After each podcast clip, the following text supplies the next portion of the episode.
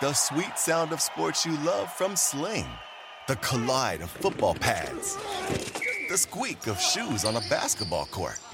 The crack of the bat on a home run. The slice of skates cutting across the ice. But what about this one? That's the sound of all the sports you love, all at once. Starting at $40 a month. Experience it all live with Sling. Sling. Estamos a punto de presenciar un evento histórico. ¡Qué locao impresionante! Y así, así, así, se reitera como campeón. ¡Qué locura! Hola amigos, ¿cómo están? Ya se la saben, yo soy Brandon Moreno y les doy la bienvenida a este su podcast de artes marciales mixtas 100% en español, UFC entre asaltos, temporada, eh, perdón, temporada iba a decir, episodio 8, ¿ok? Hoy es un episodio diferente, la verdad es que está, está muy chido, eh, un, un episodio en el cual sé que les va a gustar demasiado, porque nos acompaña un invitado especial, eh, ajeno en sí a las artes marciales mixtas, pero que es fanático de Hueso Colorado. Eh, ya tengo el gusto de conocerlo, es una persona que lo ha estado, ha estado rompiendo en grande en los últimos eh, meses. Eh, con el podcast que para mí es, pues, es uno de los más importantes de todo, de todo México. Es Roberto Martínez, Roberto MTZ, mejor conocido. Entonces, pero eso más adelante, ¿ok? Por el momento, les tengo otra entrevista muy, muy especial. Eh, hemos visto muchas plataformas que han dado pie a brincar mucho talento a las filas de la UFC. Como lo ha sido The Ultimate Fighter, ha sido Looking for a Fight también. Yo creo que es más famoso The Ultimate Fighter definitivamente. Ha tenido muchísima historia. eh, empezando por la primera temporada eh, con esa final entre Forrest Griffin y Stefan Bonner, ¿no? Ahora, actualmente, a pesar de que ha regresado eh, The Ultimate Fighter, ha tomado mucha, mucha popularidad esta nueva plataforma que es el Dana White Contender Series. ¿ok? Creo que ha brillado, ha brillado muchísimo talento que ha venido desde el Contender Series, que ha brincado al UFC y ya hemos tenido algunos que inclusive han peleado por campeonato. Entonces, mucho talento que ha brillado en esta actual temporada, la temporada 5. En el primer episodio, un mexicano brilló, muy grande, desde Ciudad de México, Víctor Altamirano. Esto lo fue lo que nos dijo en una entrevista exclusiva para UFC entre asaltos. Víctor, qué gusto conocerte, no habíamos tenido el, eh, el, placer, pero en serio, un gusto hablar contigo. ¿Cómo estás? Muchas gracias, un placer igualmente. Aquí yo nada más estoy aquí eh, disfrutando las afueras de Texas, ya que se está poniendo un poco más fresco. Súper bien. De hecho, yo fui a, a, Houston hace para el evento de ¿qué fue? UFC 265, si no me equivoco, Derrick Lewis en contra de Gunn. Andu fue la primera vez que, que, visité Texas y la verdad es que está muy, muy a gusto. Muy buena, muy buena onda la gente. ¿Sí te gustó? Sí, fui a Houston. ¿Tú, tú de qué parte eres? Yo soy, yo, yo vivo en Fort Worth, ahí okay. donde, donde está el Good Barbecue. ¿Qué, ¿Qué, alcanzaste a hacer en Houston así por placer? Ya sé que te gusta la, encontrar lo que es bueno. La verdad es que no, me, me, traían en, me traían en chinga, hermano. Me traían en chinga, me tuvieron chambeando, tuve ahí como meet and greets y, y fui a la ceremonia del pesaje, fui al evento. La verdad es que estuvo muy chido. No tuve tanto la oportunidad de conocer la ciudad en general, pero la verdad es que me la pasé súper bien. Víctor, quiero entrar en contexto contigo eh, y te quiero ser muy sincero, muy, muy sincero. Ajá. Antes del Contender Series, pues yo no tenía el gusto de conocerte. De repente escuché, un mexicano va a pelear en el Contender Series. Eh, me pongo a ver el, el, el, la temporada, te veo pegándote una su, pegando un super tiro, una super pelea, eh, una guerra bien Gracias. dura de, de, 15 minutos para llevarte el, el contrato. Platícame de, de, tus inicios, de dónde eres, tu familia y, y, y todas esas cosas. Sí, pues yo soy originario del DF, yo nací en el Distrito wow. Federal y, okay. y, me crié en el Estado de México. Así que nací en el DF, me crié en el Estado de México, yo viví como nueve años ahí, yendo Órale. a la escuela y todo. Y fue a los nueve años que mis padres y yo nos mudamos aquí uh, para trabajar como toda la gente trabajadora en México hace, okay. buscando un mejor futuro. Entonces me, nos, nos movemos aquí y aquí estoy aquí mucho tiempo y empiezo otra vez el taekwondo y me gusta mucho, siempre, siempre me gustó hacerlo, siempre me gustó mejorar mis destrezas y siempre me gustó el afán de, del striking, de, de golpear. Claro. Este, me, tuve que aprender cómo, cómo, cómo querer la, el jiu-jitsu, pero claro. Así cuando se trata del box y las patadas, siempre me gustó inicialmente. No sé si sea el caso contigo, pero desde ese momento, desde muy temprana edad, yo, a mí siempre me ha gustado el, la destreza que requiere el deporte de combate. con alguien más. Ajá. Ok. Oye, y dices que estuviste en, en, el DF hasta los nueve años. ¿Allá ya entrenabas algo o todavía no entrenabas eh, deportes de combate? Por muy, muy breve momento entrené taekwondo ahí también. A la edad de seis años, pero tuve una lesión en mi, en mi pie y casi no cuento esa, casi no, yo, yo no, yo no cuento esa, esa experiencia porque fueron como dos meses que estuve ahí. Okay. Y así pues no, no pude hacer mucho ahí. Pero te fuiste entonces para Texas y ya conociste el taekwondo. ¿Y cómo, cómo comenzaste en las artes marciales mixtas?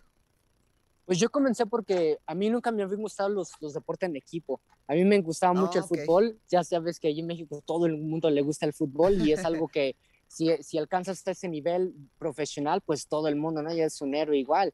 Entonces a mí me gustó mucho, pero desafortunadamente cuando yo empecé a, a ir a mis prácticas y a, y a ir a jugar, pues mis, mis compañeros de equipo no compartían esa pasión por ser los mejores, entonces siempre perdíamos, me frustré y a mí no me gustó jamás otra vez en los deportes en equipo. Entonces yo dije, yo quiero hacer algo en el que yo pueda destacarme y fracasar por mí mismo. Y así yo sé qué es lo que debo hacer para, ser mejor. Sí, al final, al final del día no querías depender del desempeño de otra persona, ¿no? Querías, querías depender de tu, de tu propio desempeño. Oye, ¿a qué equipo, le, ¿a qué equipo le ibas cuando, cuando jugabas fútbol? ¿O le vas? Cuando jugaba fútbol, pues la mayoría de mi familia, y ya ves que así se va, este, la mitad le gustan las chivas y la otra mitad el Cruz Azul. Ah, ok, ok, ok. Ajá. Qué locura, y de, Ciudad de México. Sí, los dos de ahí este, te, quería, te quería preguntar, ¿cuál fue esa reacción? Platícame a, ah, con qué récord llegaste al Contender Series. Yo llegué con un récord de nueve victorias y una derrota. ¿Y dónde, has, ¿Y dónde has estado peleando? ¿En Texas? ¿En algunas otras ligas que me quieras comentar? Yo, yo peleé todas mis este, peleas con la LFA en Texas. Y tuve una con la WXC y esa fue en Detroit. Órale, súper bien. Entonces llegas con un récord de 9 y 1 ¿Cómo fue para ti recibir, no sé, de, no sé, de tu entrenador, de tu manager, no lo sé? ¿Cómo fue para ti de recibir la llamada de, hey, tienes una oportunidad en el Contender Series? Pues yo estaba en camino al trabajo, de hecho, entonces este, tenía, tenía ya la mente, tenía que ir a trabajar, no estoy pensando en entrenar y pues no tengo mucho dinero, así que no estoy, que digas tú, el más contento del mundo. Y me llama mi manager y me dice, tengo una buena noticia, David Arbelo, un saludo eh, con First Round Management. Y me dice, tenemos una pelea para el Contender Series. Este, se nos demoró un poco porque el último Fighter, como el show, lo, lo pusieron antes, como en marzo o en abril. Entonces el Contender Series lo movieron para estas fechas. Entonces me dice, por eso se tardó mucho la llamada, por eso nos tardamos mucho en darte esta pelea, porque sabíamos que iba a hacerlo pero ya tenemos la fecha en agosto 31. Entonces fue cuando yo escuché eso y dije, ah, por fin, por fin tengo una meta, por fin voy a entrenar todos los días por una muy buena, sólida razón. Tengo una fecha y tengo un trabajo específico que hacer y en qué enfocarme.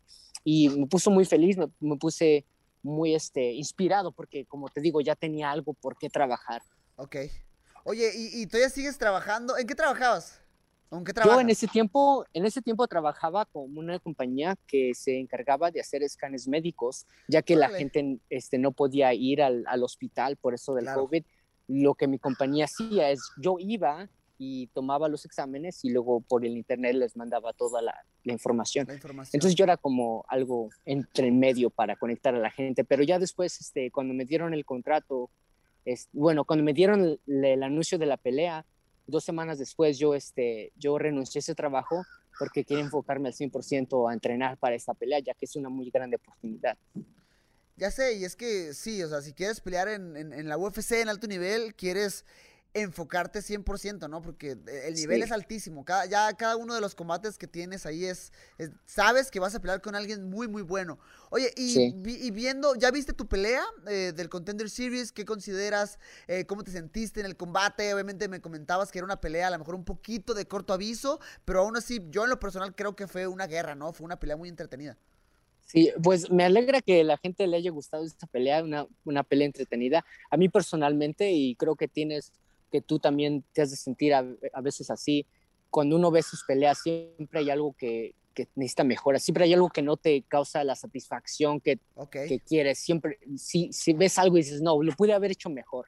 Y es, esta pelea no fue una excepción, siempre hay algo que uno puede hacer mejor.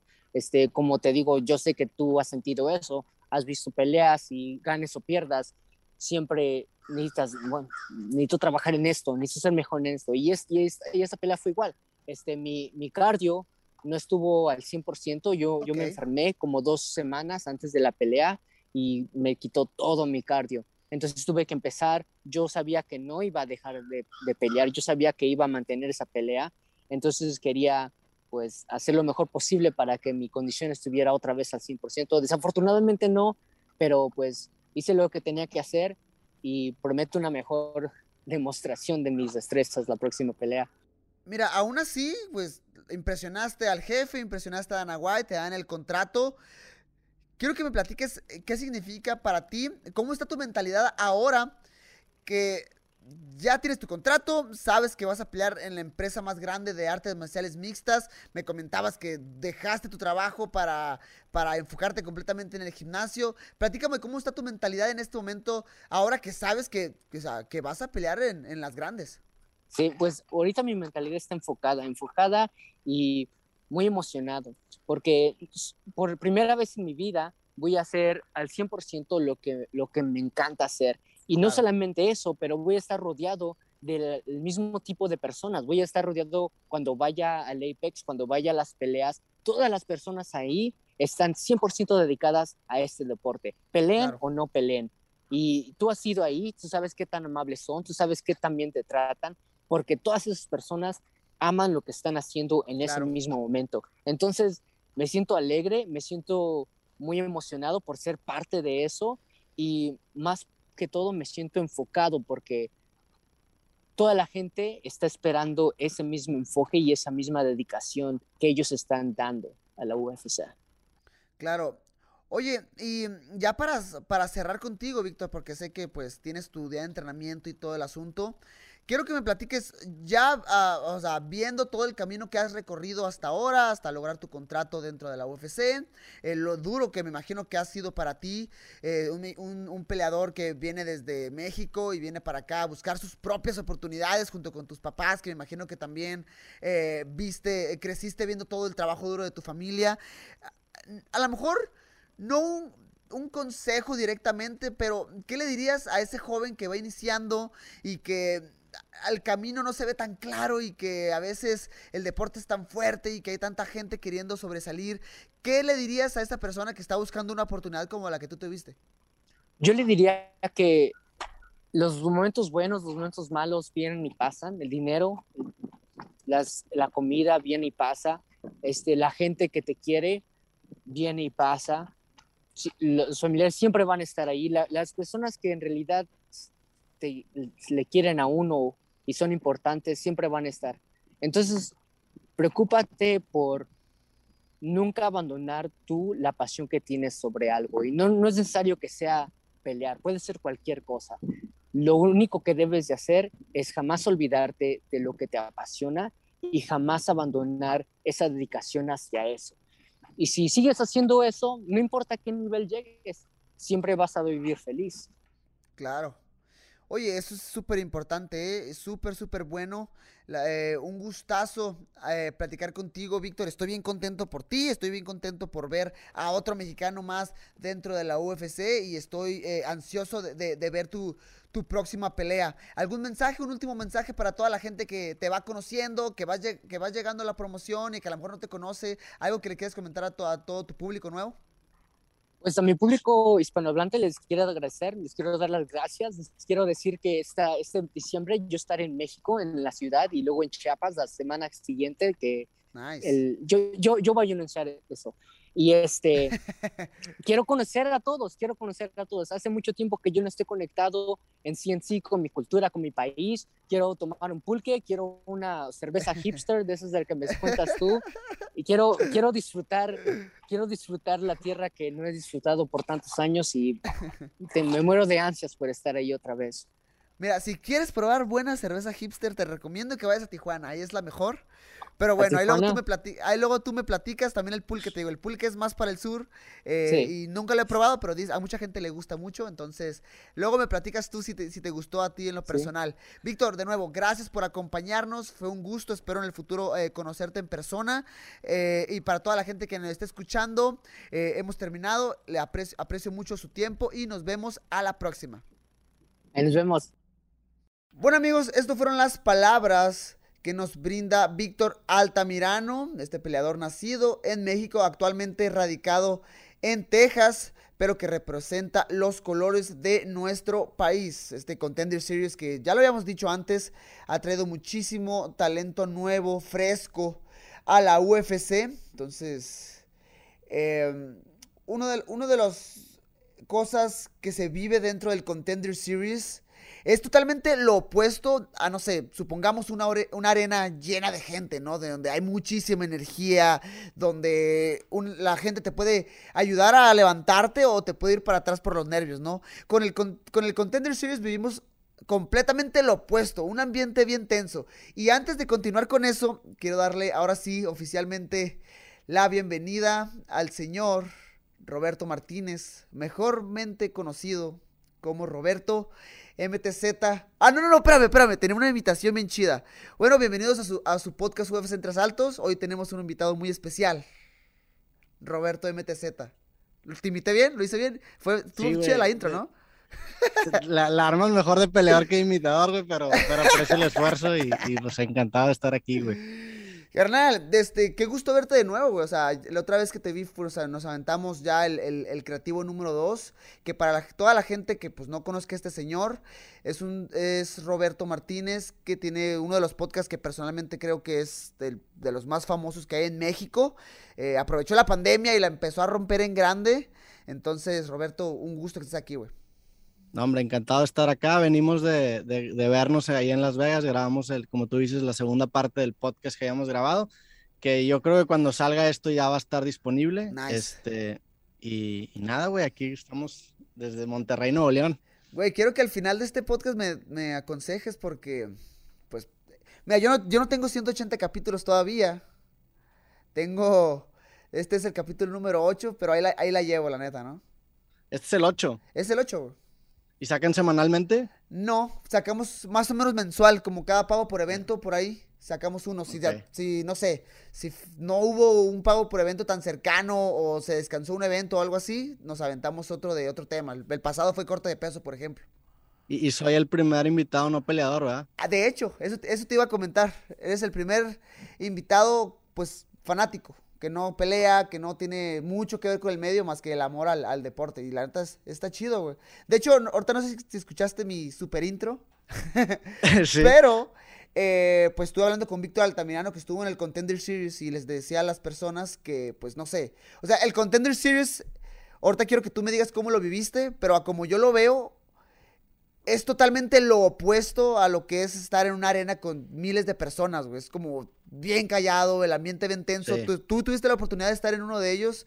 Eh, dime tú como fanático, ¿cómo lo viviste en ese aspecto, güey?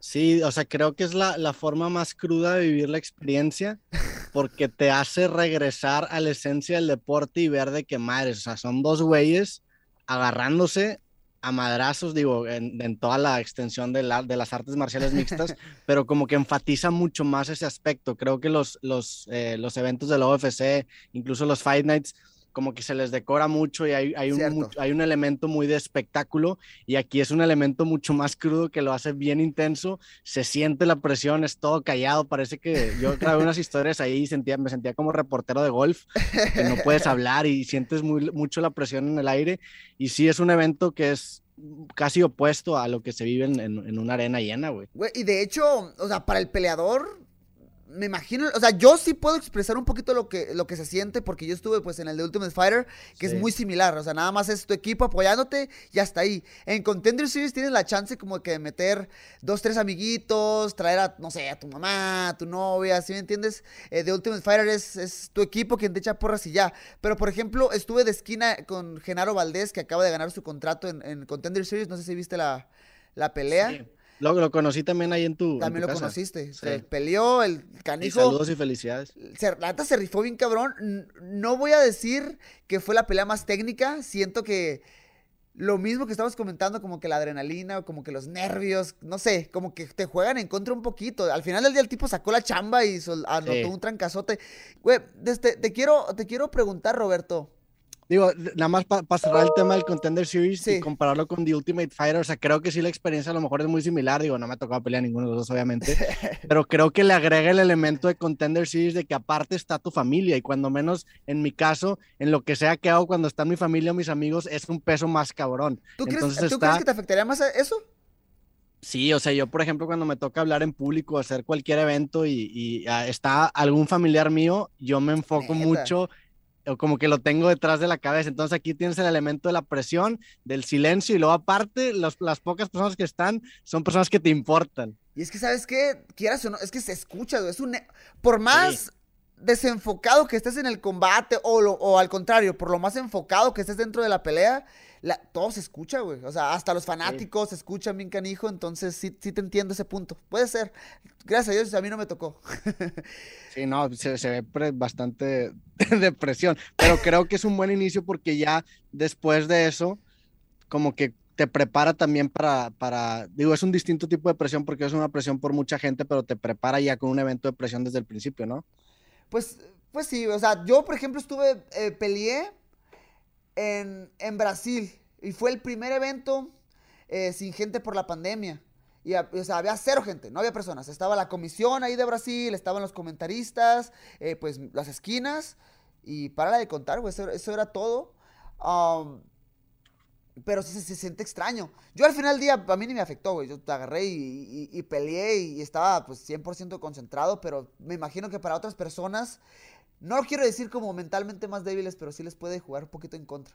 Sí. En tu, caso, que ya llevas varias peleas y varias peleas de mucha presión, este, ¿qué tanto sientes? Porque muchas veces la presión se, transporta en fatiga. Digo, a mí me pasa jugando fútbol que a lo mejor juegas una final y, y, como estás presionado de cierta forma, te empieza a cansar mucho más rápido. En tu caso, ¿sí sientes que aguantas mucho menos físicamente en las peleas que en el entrenamiento? Güey, ahorita yo la verdad ya no siento nada. Ya, pues es que eso, es donde quieres estar, ¿no? E, ese es el punto perfecto. Exactamente. Yo la verdad ahorita ya no siento nada, me siento súper concentrado al momento de pelear, me, alcanza el cardio para 5 o 6 rounds sin problema. Pero yo, o sea, me acuerdo muy bien mis primeras 4 o 5 peleas. Era de que yo me salía de, la pelea, ganara, perdiera, me salía a vomitar, güey. Vomitaba de lo cansado que estaba, te lo prometo. Porque la adrenalina y todo eso que estás diciendo te jugaba en contra bien feo. O sea, para empezar, no tenía la experiencia como para escuchar ni siquiera tu esquina, güey. O sea, ibas y peleabas en automático. Peleabas, sacabas toda la energía dentro de la pelea, me bajaba y me empezaban a, no sé, a revisar los médicos, a ver cómo estaba. Y me acuerdo que vomitaba. Por lo general vomitaba agua porque, no sé, él, estaba muy raro, güey. Pero. Pero la verdad que sí salía bien cansado. Güey, dame, te quiero, te quiero preguntar. Porque, o sea, yo sigo tu contenido bien cabrón y yo escucho que has hecho muchas cosas, güey. Pero estás bien joven. Tienes 28 años, te me sacas nada más, creo que medio año a mí, güey. Pero has hecho un chingo de cosas. Tú eres 93, ¿no? Soy del 93, tú eres del 92. Sí. Güey, eres conferencista, eh, ya, te, ya tienes, tienes una carrera, ¿no? Profesional. Sí, soy ingeniero de software. Eres ingeniero de software, eres, eres escritor. Güey, ¿en qué momento has acomodado tu vida güey, para hacer todo eso? Güey?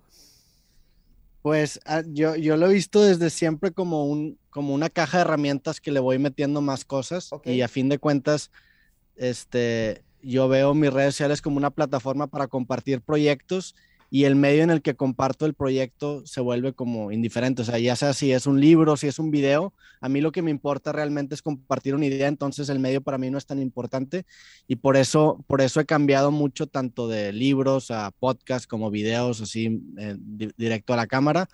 Porque este, realmente lo, lo, que a mí, lo que a mí me gusta de esta carrera es que yo estoy en una constante mejora continua y estoy platicando con gente diferente y estoy leyendo cosas diferentes. Entonces, para mí es el corazón de la carrera independientemente de las vertientes que agarre. Entonces, pues no sé, güey. Eh, eh, para a mí la, ingeniería de software me, me, me, atrajo mucho la atención porque me permitía ser independiente con los proyectos que yo sacara. O sea, por ejemplo, ahora que saqué mis dos libros, los vendo en mi propia plataforma. No tengo que tener un programador que le esté dando mantenimiento y me, me hizo una persona que era capaz de montar de sus propios proyectos, sus propios proyectos para poder vivir de ellos. Entonces, por eso estudié eso. Este, y, y en general a mí siempre me han gustado los, los, lenguajes, o sea, para mí escribir, hablar este, en público o hablar en video son, son formas de comunicar ideas. Entonces, independientemente de la forma en la que se comunica la idea, lo que importa es la idea, entonces no pasa nada. Eso, eso lo comprendo, porque es así. La neta, has visto mucho que eres muy fiel al compartir el mensaje donde se pueda, güey, y como, como se pueda, ¿no? Eso, eso es bien importante. Pero, ¿en qué momento lo decides? Mi pregunta más bien sería, ¿en qué edad comenzaste? Sería básicamente, resumiéndolo. Porque, o sea, tienes muchas cosas que has hecho, pero ¿en qué momento decides, sabes qué? Voy a empezar a hacer videos o voy a empezar a escribir. Pues desde muy chico, la neta, eh, como en, el, mi primer video en YouTube lo subí en el 2007, que es un video en donde hago trucos con dados. Tenía 14 años. Este, Se llama Die Stacking. Eh, ahí me, desde, yo, bueno, desde antes de YouTube yo ya hacía videos, o sea, yo hacía videos en, en, en, una computadora que teníamos en mi casa, hacía como que cortometrajes con mis hermanas, con mis primos, de hecho armábamos como un ring y nos peleábamos y yo los grababa, o sea, er, er, me gustaba mucho como experimentar con, con, con, los videos. Llega YouTube en el 2007 y empiezo a publicar estos videitos que empezaba a hacer. Los primeros fueron los de dados. Y en el 2009 ya me, ya me empieza a interesar un poco más el tema de la opinión, el tema de compartir ideas, ver cómo reacciona la gente. Y me empiezo a dar cuenta que el Internet podía funcionar para mí como un escenario para compartir proyectos, e ideas y después sacarle dinero. O sea, yo desde el 2009, 2010 ya tenía como que esta visión de que, bueno, a lo mejor no sé si voy a hacer videos o voy a hacer podcast o no sé qué voy a hacer, pero aquí hay un, hay un escenario en donde yo puedo compartir mis, mis productos, generar una audiencia y puedo vivir de eso en un futuro. Entonces yo empiezo en el 2009 con un blog escrito, con mi página robertomartinez.com o robertomacheta.com, que la sigo teniendo ahorita. Esa la abro en el 2009. En el 2010 cumplo 18 años, compro el dominio robertomacheta.com y empiezo a publicar artículos de opinión. Y luego me empiezo a dar cuenta que la neta los artículos no se leían tanto porque pues la gente ya no lee mucho. y me toca el surgimiento de los videobloggers en, en Estados Unidos. Eh, yo seguía mucho un güey que se llama Philip DeFranco, que todavía hace videos en internet. Este, y digo, no, o sea, me acuerdo que lo veía y decía, no puede ser, o sea, este güey está en pijamas, eh, dando su opinión sobre las cosas que le interesan, lo ven cientos de miles de personas y vive de esto, entonces a mí se me hacía increíble, entonces yo empiezo a hacer como videos de opinión, que no les va muy bien, pero me empiezo a foguear más o menos en, cómo yo estructurar mis ideas, en cómo poder compartir mis puntos de vista y en cómo empaquetarlos para que peguen en redes sociales.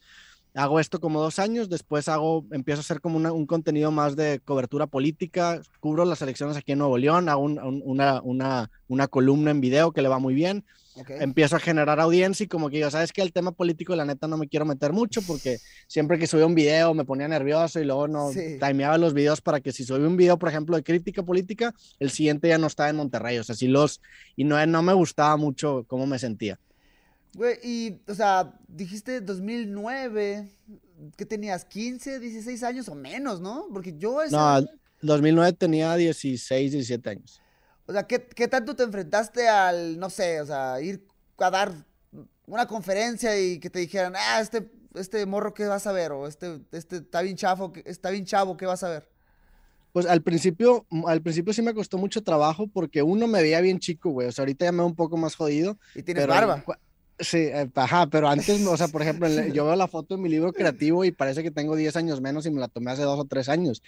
Cuando tenía, cuando tenía como 20 años me veía muy chico, así muy, muy chico, entonces para mí sí era tanto un reto porque yo me paraba en un escenario y veía gente que a lo mejor se veía más grande que yo que, o que sentía como que esta parte de, de, que no estoy preparado y aparte yo mismo no me sentía preparado, o sea, realmente la, mi, mi, etapa de conferencista fue un accidente porque me empezaron a invitar a hablar sobre lo que yo hacía en internet, yo nunca lo busqué, entonces siempre lo vi como un accidente que de repente se empezó a formalizar cada vez más, empecé a cobrar un poco más, me empezaron a buscar más y después empezó a agarrar un poco más forma, pero al principio pues sí fue, o sea, sí fue es que también, o sea, ahorita, por ejemplo, el tema de grabar un video es un tema que está bien normalizado. O sea, ahorita cualquier persona agarra su celular, las chavitas populares de la escuela tienen su Instagram, graban sus historias, como que ya es muy normalizado. Cuando yo estaba en preparatoria, nadie grababa videos, nadie se tomaba fotos, nadie hacía eso. Entonces yo era el rarito que se grababa. O sea, sí, sí era un, un estigma que había alrededor de grabar videos.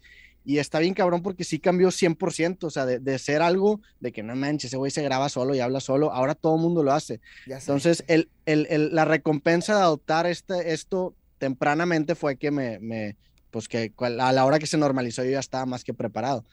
Pero pues al principio sí, sí batallas mucho con que empieza a agarrar un poco de credibilidad del medio, como que no se, o sea, tú ves los números en redes y como que no te das cuenta realmente cuánto es un millón de personas hasta que ya lo empiezas a ver materializado tanto en oportunidades como en ingreso económico o que la gente o la, la, la gente en la calle te empieza a reconocer.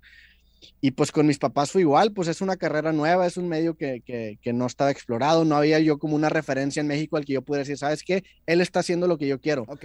Sí fue un territorio nuevo y, y, y estuvo, al principio estuvo difícil, pero pues la neta sí valió la pena. La verdad que sí, o sea, ahorita yo creo que además que más al rato vamos a hablar un poquito más de eso, de lo de la pandemia, pero has crecido muchísimo y cuando o sea, te quiero preguntar también lo de tu libro, pero ahorita que mencionabas lo de que empiezas a agarrar con el nombrecillo y te empiezan a reconocer, ¿cuándo dijiste, sabes qué? Creo que ya estoy haciendo algo chido, ¿sabes qué? Estoy saliendo a la calle y como que ya van dos o tres fotitos que me piden, o no sé, autógrafos, que ahorita ya no se usa mucho lo de los autógrafos, pero eh, ¿cuándo dijiste, sabes qué? Sí, es como que, como que ya la estoy, la estoy rompiendo un poquito pues cuando, cuando empiezo a hacer la cobertura política, hago un video aquí en, en Nuevo León que empiezo a cubrir las elecciones que se hace viral. Este, donde comparo a dos candidatas y como que las critico y, y, y, es un video que se hizo muy viral aquí en Nuevo León y el siguiente día llego yo a, a, a la carrera y estaba estudiando carrera y de repente empiezo a ver que la gente se me, se me, empieza a quedar viendo. Yo iba a mi clase, me acuerdo, iba a mi clase de matemáticas, tenía una clase nada más ese día, iba y yo me regresaba, yo nunca me quedaba ahí, no tenía horas libres, yo nada más iba a las clases. Y, y cuando iba saliendo de, de, de, mi clase de matemáticas, de repente veo que se me empiezan a acercar como personas por dos lados y era gente wow. de un partido político que, había, que me dijo de que, oye, vimos tu video, queremos platicar contigo y ahí fue cuando dije, ah, güey, ¿no, pues ahí ¿no te moriste de ahí miedo? Fue, Sí, ahí fue cuando me entró el nervio que no mames, o sea, ¿cómo, cómo supieron a qué hora centro, cómo supieron que iba a estar por aquí, o sea, en un día de haber publicado el video ya me tenían ubicado, ya sabían a qué hora, entonces eso como que me empezó a generar un poco de nervio y, y, y a raíz de ese video fue como mi primera experiencia fuerte, fuerte de ser ya reconocido por el, okay. como el güey que hace videos. Y, y, pues ahorita con el podcast este último año ha sido una locura, ¿no? O sea, crecimos, creo que tanto tú como yo somos hijos de la pandemia, o sea, hemos crecido nuestras plataformas y nuestras carreras en, en, esta etapa rara en la que estamos en incubación. Entonces, creo que todavía no tenemos, o ya estamos apenas empezando a tener como que ese tacto de, ok, estos números que estamos viendo en el celular, tú que ya tienes más de un millón, que también a raíz de tu pelea explotaste, ahora en la calle es muy diferente, o sea, porque, porque el número de las redes no le hace justicia a la complejidad de, de, que es un millón de personas, güey. Y te tienes, o sea, te das cuenta cuando empiezas a salir a la calle. Güey, yo creo que no lo magnifica. No, sí, claro. no, lo magnificas hasta que, ajá, sales a la calle y ves como que va una foto, van dos fotos, cuatro, cinco, y dices, wow, qué onda, güey, o, o, vas a un restaurante eh, a comer y de repente, hey, es una, la neta sí es, un, es una locura que cuando yo, de hecho platicábamos de esto en, pues en, en creativo, o sea, yo no lo magnificaba. Termina la pelea y yo no me di cuenta del impacto social que había logrado en México hasta que llego, por ejemplo, a Tijuana, güey. Me, me, sí. me, me, esperaba, me esperaban con una fiesta. Y luego medios locales y pues nacionales me estaban busque y busque. Y es como que madre, yo fui a esconderme.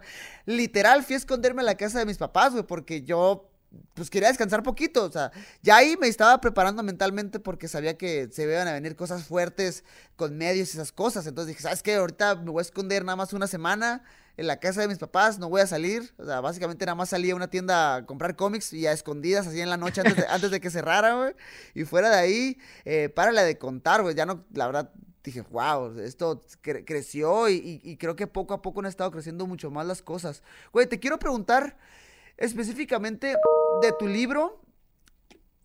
porque, pues para entrar en contexto para toda la gente, eh, Roberto tiene hasta el momento dos libros, estás, estás en planes, no quiero, no sé si estoy espoleando algo, no, ¿ah? Digo, aquí te damos una, una, una, primicia. ¿Lo escucharon ayer, aquí? Ayer ya terminé el, tercer libro, ayer ya lo mandé a la imprenta. ¡Ay, qué ayer, ayer agarré la fiesta, por eso ando medio hinchadito, porque ayer ya celebramos que ya se terminó el, libro y, y pues ya es cuestión de, de, yo creo que semanas en que, en que se anuncie esto. Uy, cabrón, qué chingón. Mira, pues para la gente, eh, Roberto tiene dos libros en este momento oficiales. Tiene México, eh, México, lindo y querido diario.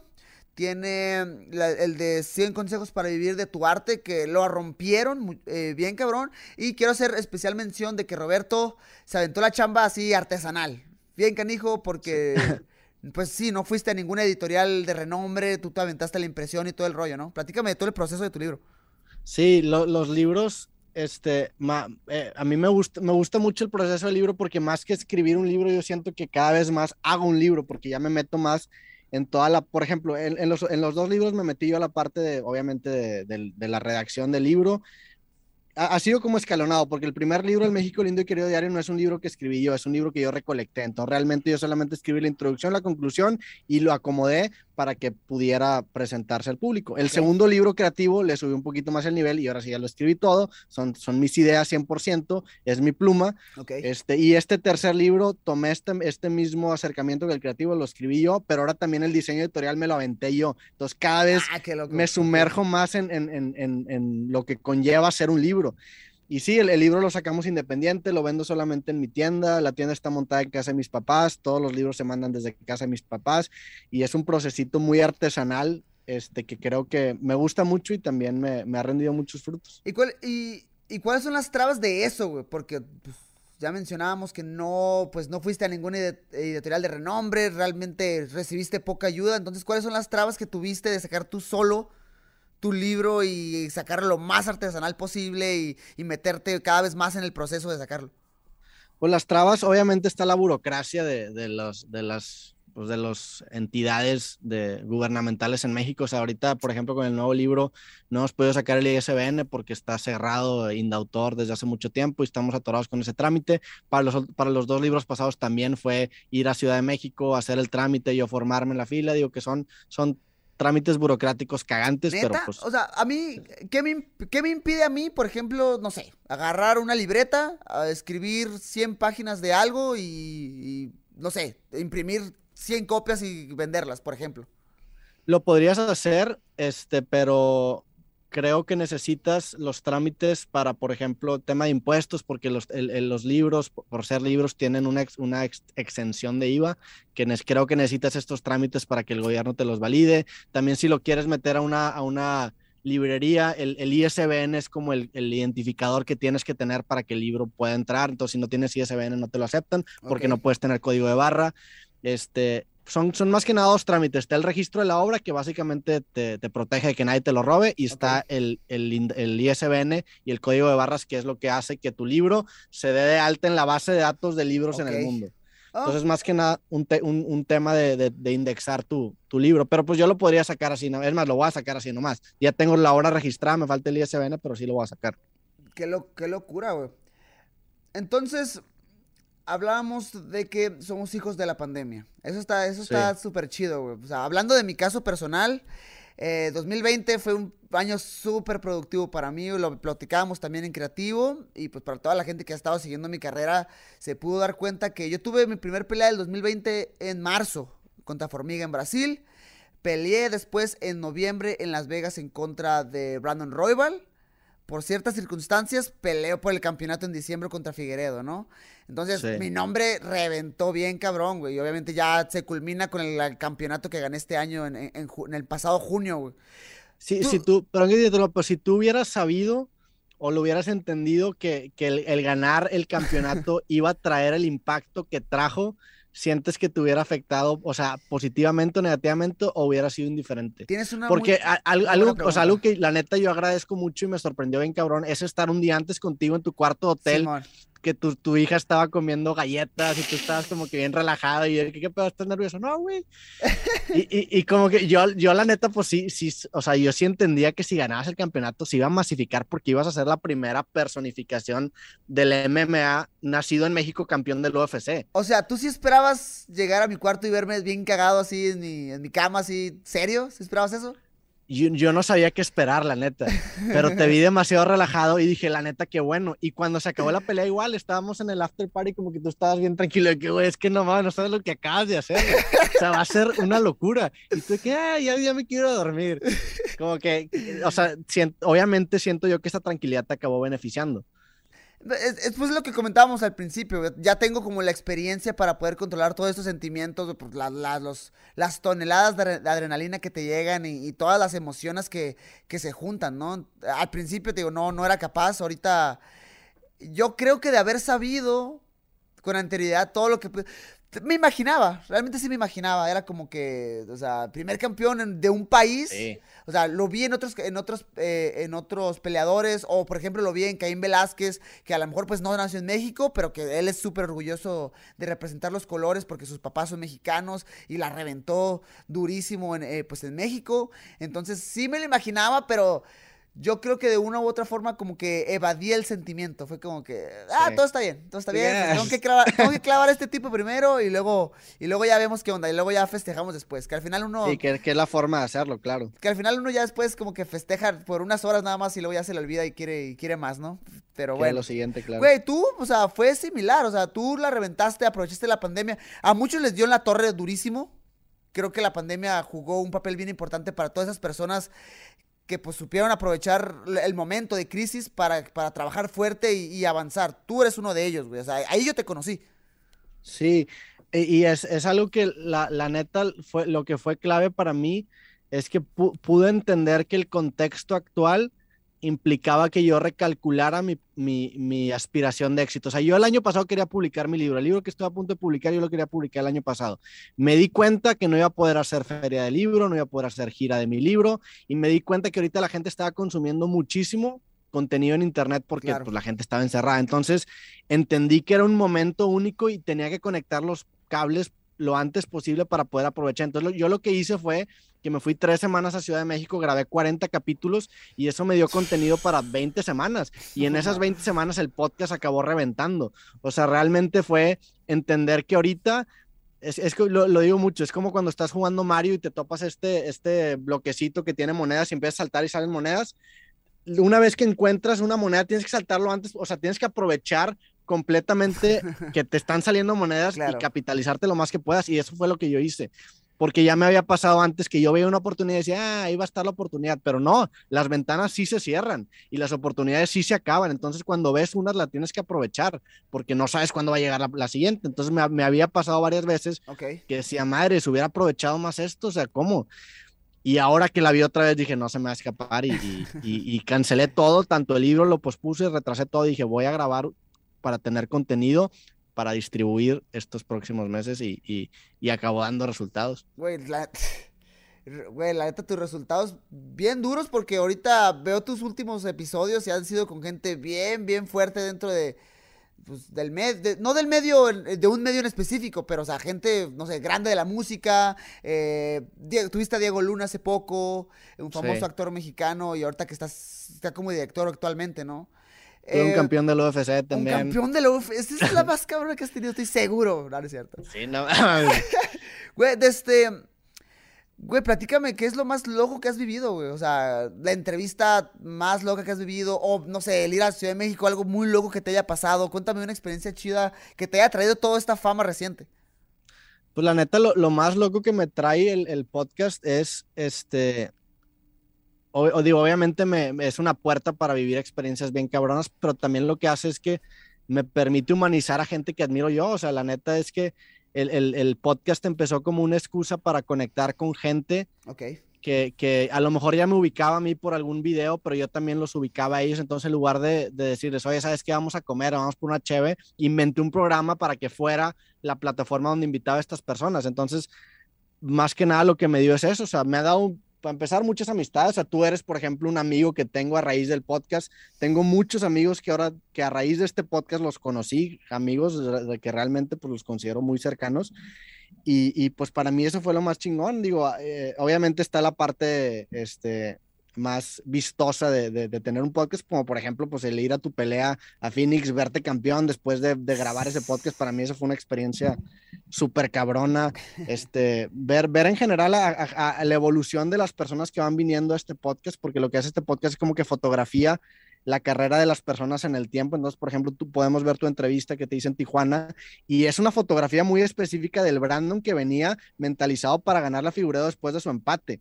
Entonces, e, e, ese a mí se me hace algo muy chingón, el, ver tanto ver la evolución y, generarme amistades con gente que, que, pues, que yo sigo, que yo admiro y humanizarlos con base a una conversación. O sea, a lo mejor yo te puedo ver a ti y digo, nada más, pues este se agarra maderazos, yo no me agarro maderazos, no soy bueno, pero pues cuando conversas te empiezas a dar cuenta que somos muy similares, güey. A lo mejor la forma en la que en la que dirigimos nuestras pasiones son diferentes, pero a fin de cuentas, esa materia prima que hace estas pasiones es bien similar y te das, te das cuenta de eso. O sea, para platicar con peleadores, con músicos, con actores, es similar porque a fin de cuentas somos seres humanos y esto es lo que me da el podcast, el ver como la matrix detrás de todas las carreras y darme cuenta que las líneas que dividen estas carreras son líneas imaginarias.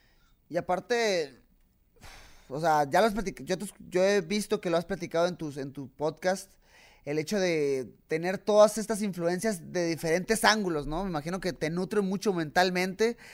Yo a veces sí yo no entiendo cómo eres para mantenerte tan, neutral siempre, güey. O sea, la neta, escuchas demasiados puntos de vista, güey, y digo, wow, la neta, mil respetos con Roberto porque yo te veo súper neutral en todo momento. O sea, te mantienes con, el, con la, oreja bien parada nada más y poner atención y siendo respetuoso. Digo, wow, la neta, mil respetos por eso, güey. De hecho, no, nunca has, Nunca te ha tocado una experiencia. O sea, ahorita hablamos de una experiencia chida que tuviste por toda la fama, güey, pero ¿no has tenido como que experiencias desagradables por a medida de la fama que has ganado? No sé, algo, algo desagradable. Pues sí, digo, de repente.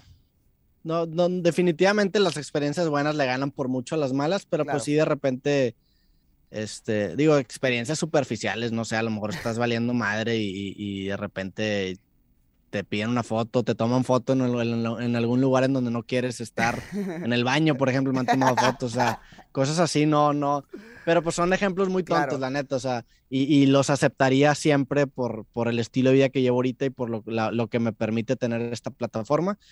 Pero así algo muy feo. La, neta, la mayoría de la gente que se me acerca es súper buen pedo. Es, es gente que, que, se acerca con la mejor de las disposiciones. Y, y, no, la neta es que me han tocado muy poquitas experiencias malas. Ah, qué chido, güey. Yo, realmente yo no, yo no he tenido tampoco experiencias que tú digas malas. De repente me ha tocado como el fanático incómodo que quiere ser mi coach en ese momento. No sé si me entiendas. ahí me siento. Ay, esos momentos la verdad es que sí me la he pasado un poquito mal. Sí, la, gente, la gente que usa mucho la palabra deberías, el deberías, no lo soporto. Oye, deberías hacer esto de Me mata, güey. O sea, de que agarran, oye, una foto, oye, ¿no crees que debería hacer esto? O sea, yo, yo digo con todo respeto. Ah, y llegan diciéndote esto, mira, no creas que yo sé mucho, o sea, yo no sé, la verdad yo no, pero yo creo que tú deberías, ta, ta, ta, ta. Digo, ay, yo trato de ser respetuoso y escuchar nada más y fue como, me dan ganas de decirle, ya, güey, por favor, para, te lo pido. Güey, este, pues mira, ya hablamos de todo lo que ha sido, pues, un resumen de lo que ha sido tu carrera y de todo lo que le ha reventado y estoy bien contento por ti, güey, porque creo que tú me lo has dicho a mí, pero yo no te lo he dicho a ti, quiero aprovechar este espacio para decírtelo, creo que eres una persona muy chida, güey, que chambea, nada más, chambea duro y va por sus metas, ¿no? Eso está muy suave. Eh, ahí como lo ven a Roberto, un muchacho culto, serio, introvertido, al señor le encantan los golpes, le encantan las artes marciales mixtas.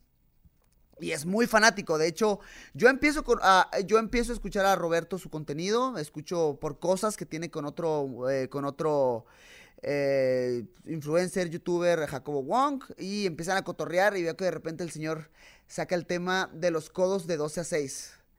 Y de la manera de como lo explica Roberto, dije, órale. Porque la verdad es que pues hiciste el resumen muy bien para la gente que no lo conozca, una vez se juntaron toda la gente para hacer las reglas de las artes marciales mixtas y uno de los tipos dijo, ay, el codo de 12 a 6 se ve muy feo y he visto gente rompiendo bloques haciendo eso y no, eso no, eso tiene que ser ilegal. Y básicamente eso es todo. y, pero Roberto lo explicó en ese momento y dije, órale, la neta sí sabe. Seguí escuchando su contenido y me di cuenta que eras muy fan, güey. Eras muy, muy fan del deporte. Dime cómo empezaste a, pues sí, a conocer eh, pues, el deporte y a hacerte fanático.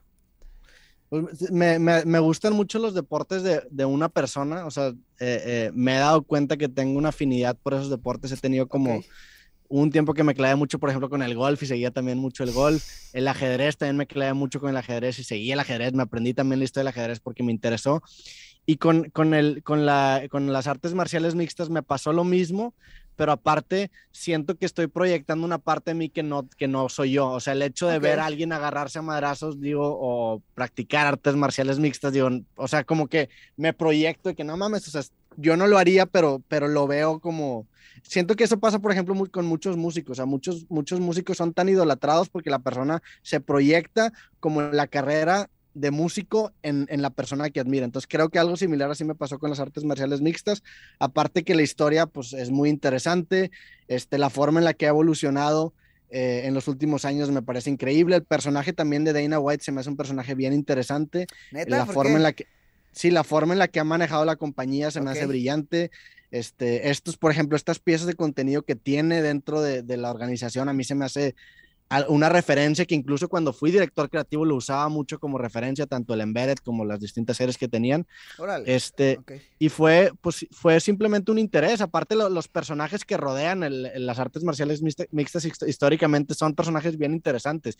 Y se me hizo también como una, una, una relación eh, entre el peleador de artes marciales mixtas y la, vida, y la vida creativa porque tienen, implican un balance en, las distintas áreas. O sea, siento yo que el creativo para ser exitoso tiene que ser bueno tanto, obviamente, produciendo su, producto, pero también el saber venderlo, el saber hablar, negociar, como que hay varias habilidades que hacen que un creativo sea un creativo completo y vi mucho esas paralelas en las artes marciales mixtas. De hecho, tengo capítulos en creativo que hablo sobre artes marciales mixtas, tengo como dos o tres, en el nuevo creo que también tengo algunos capítulos. Y, pues nada, de repente eh, la, la, primera pelea que vi bien fue la de Anderson Silva que se rompió el pie. Este, ya, ya, lo, ya lo tenía como ubicado y desde ahí fue una obsesión de agarrarme, este, y ahora sí aventarme, este, casi, yo creo que he visto todas las peleas semanalmente, o cuando menos las, las carteladas principales me las ha aventado todas, o casi todas desde ahí. Güey, y o sea, yo ya he tenido esta plática contigo, no tienes no, realmente me has dicho que no tienes a nadie más que le guste las artes marciales mixtas de tu, de tu grupo, ¿no? De tu, de tu círculo. Sí, digo, recientemente Adriana, este, que también nos fuimos tanto a Phoenix como a Las Vegas, ya, ya le ha contagiado, entonces ya lo ve conmigo pero, pero de amigos cercanos realmente no hay muchos. O sea, sí, sí conozco algunas personas, pero dentro de mi círculo de amigos eh, no, no hay muchos. Entonces siempre, la neta es que los veía solo. O sea, me quedaba tanto los, los sábados a ver las, las peleas. Este, y, y, sí, la neta sí, es algo que disfruto. O sea, ¿no se arma la, eh, el sábado de compas, unas cheves, algo de comer y ver los tiros? A veces, a veces sí le caían y, y, yo tenía que hypear las peleas, tenía que como que contar las historias. Ah, porque ah, eso, por ejemplo, es es algo que hace muy bien este, pues la, UFC, que le, le, da una razón de por qué las personas están peleando y eso hace que la pelea se vuelva interesante y relacionable con todas las personas.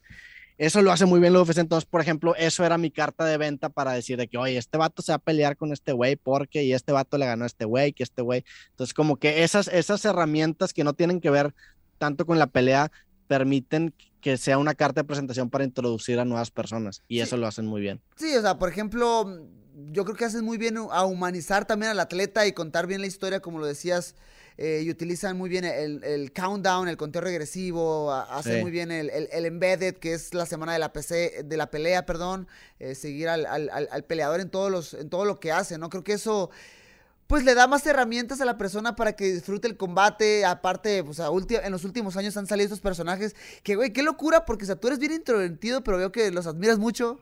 no sé, McGregor, Shell Sonnen, que en los últimos años han salido estos personajes eh, que han utilizado el famosísimo Trash Talk para promover los combates y eso ha para bien o para mal, ha, ha enganchado a, a nueva fanaticada al deporte.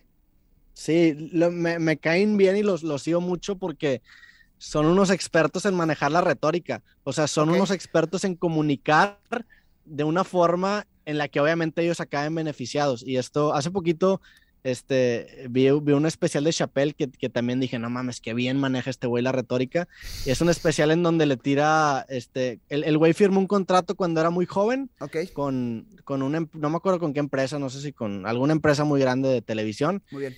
Y, y, y ahora que tiene 50 años se dio cuenta que la neta había, se le habían pasado el lance. Entonces armó un especial de stand-up en donde te cuenta una historia que según yo a él no le pasó de niño para intentar convencerte de que, se, de que se lo hicieron pendejo cuando firmó el contrato. Entonces, la manera en la que armó y generó un discurso en donde puso a la gente a su favor y después obligó a esta empresa bien grande a, quitarle el contrato que había firmado, se me hizo una forma brillante de manejar la retórica. Y, por ejemplo, Chelsea y McGregor, ni se diga, son expertos en, en en usar su boca para llegar a oportunidades que probablemente de otra forma no le hubieran llegado, específicamente Shell Sonnen. McGregor, pues sí, creo que tiene un bagaje más de talento que, que habla por sí solo. Claro.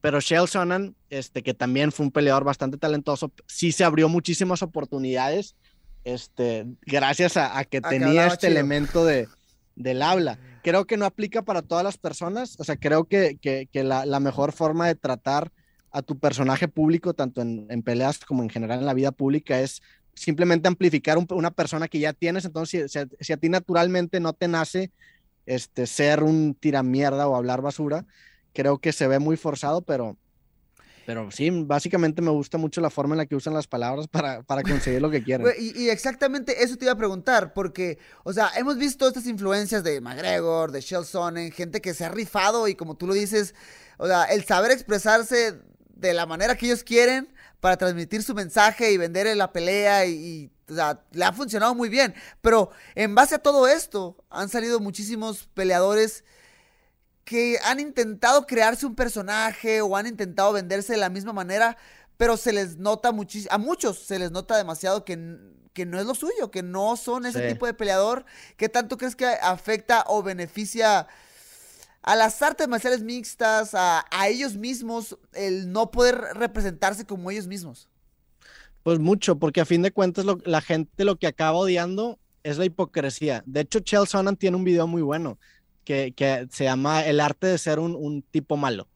Y él lo, él lo, que dice es que para ser un tipo malo, o sea, un tipo que, que, que no sigue el código establecido de las reglas, pero que a la gente le cae bien, como por ejemplo un Chelsea, un, incluso un Jorge Masvidal, un Nate Díaz, tienes que tener tu propio código que no sea el código establecido y seguirlo al pie de la letra. Si tú tienes tu propio código, que a lo mejor es un código malo, pero la gente nota que eres fiel a ese código, te va a respetar, porque va a decir, ¿sabes qué?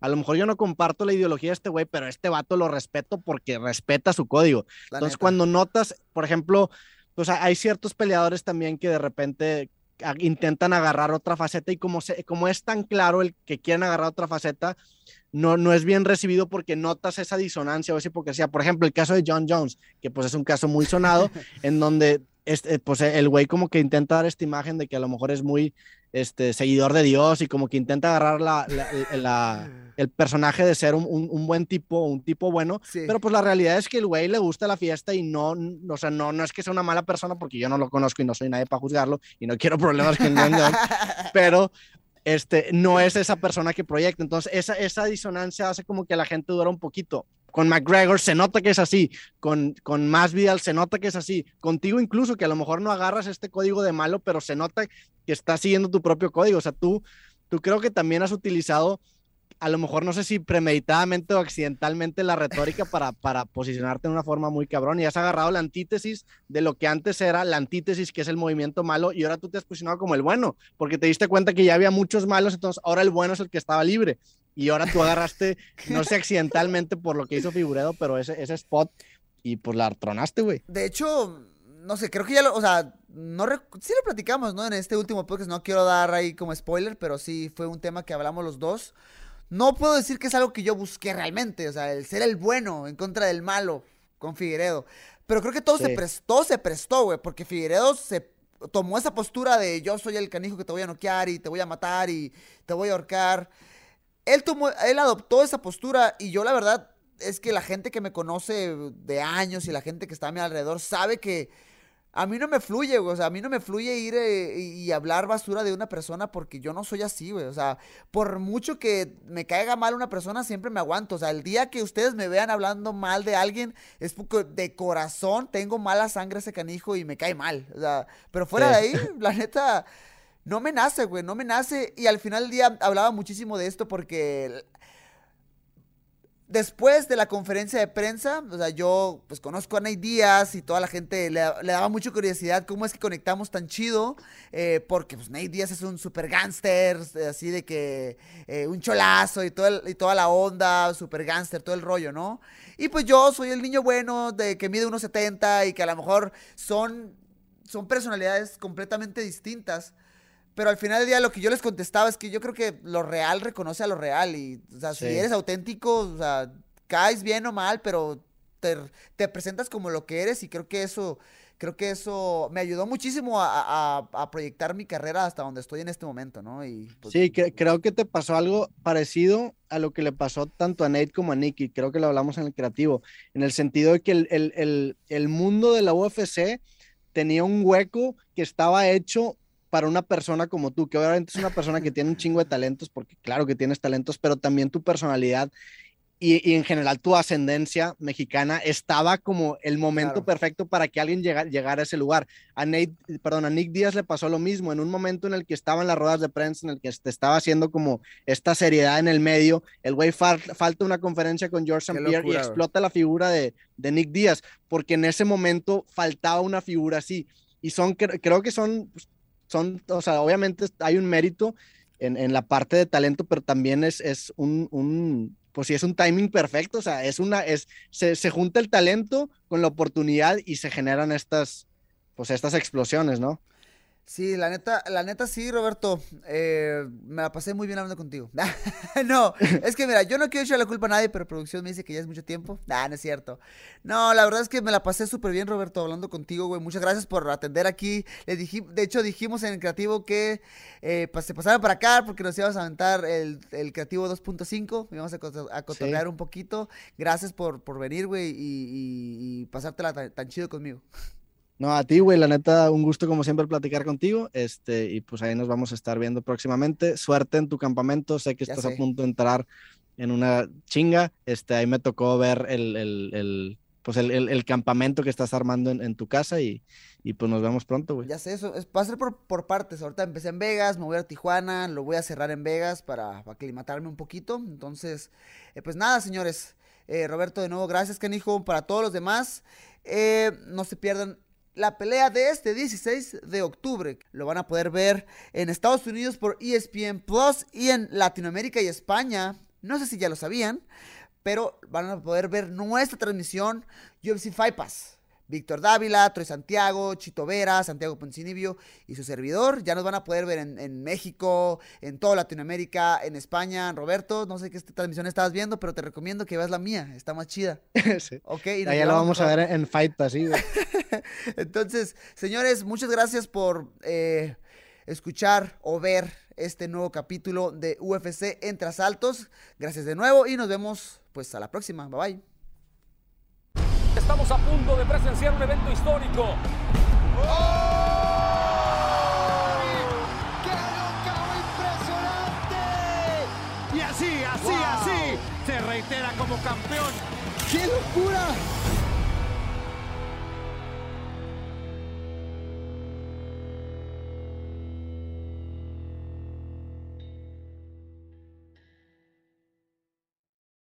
At Bet365, we don't do ordinary. We believe that every sport should be epic. Every basket, every game, every point, every play. From the moments that are legendary to the ones that fly under the radar. Whether it's a three point at the buzzer to tie the game or a player that goes two for two at the foul line. Whatever the sport, whatever the moment. It's never ordinary at Bet365. 21 plus only. Must be present in Virginia. If you or someone you know has a gambling problem and wants help, call 1 800 Gambler. Terms and conditions apply.